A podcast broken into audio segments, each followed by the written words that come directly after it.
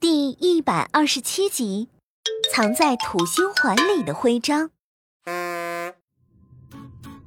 我们把飞船停过去看看。普拉操控着飞船，小心翼翼的朝人影靠了过去。啊，那是土星国的管理者赛特瑞哥哥。哇，土星国的飞行器好酷啊！那当然，在所有的行星国里，只有土星国的人拥有飞行器。除了能便于他们在土星上移动之外，也能方便他们飞到土星环上收集冰晶哦。哎，那我们就出去帮他们一起收集嘛。不行，康康，太空环境和行星内的环境不一样。你们在太空环境里容易四处漂浮，稍不留神可能就飘到很远的地方去了。啊，我有办法，我用百变糖果给大家制造安全链，有了安全链就可以将我们都聚在一起，然后让普拉带着我们移动。呃，这是个好方法。百变糖，变变变。有了安安制造的安全链，孩子们在普拉的带动下顺利的进入了太空。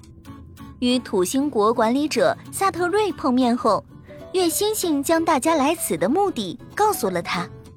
哎，土星徽章也受到太阳异变的影响了。你们看，我们现在正收集冰晶，可不是收集冰晶这么简单的事了。这土星徽章的情况呀，跟你们去到其他行星国遇到的徽章情况差不多。它突然一下就往太空飞去，我们追都追不上。经过扫描感应，只探测到土星徽章在土星环的这一片区域中。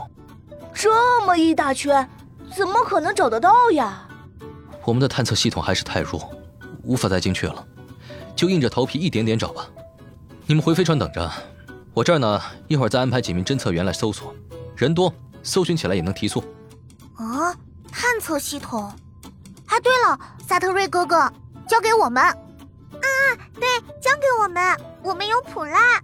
这位机器人女士，是的，请您交给我来探测吧。普拉一边说着，一边启动了胸前经过功能增强的扫描仪。只见扫描仪中射出完全包裹这一片土星环区域的蓝色网格线，也就几十秒的时间，扫描光便被普拉收回。哎，大家看呐，那边是不是有光在闪？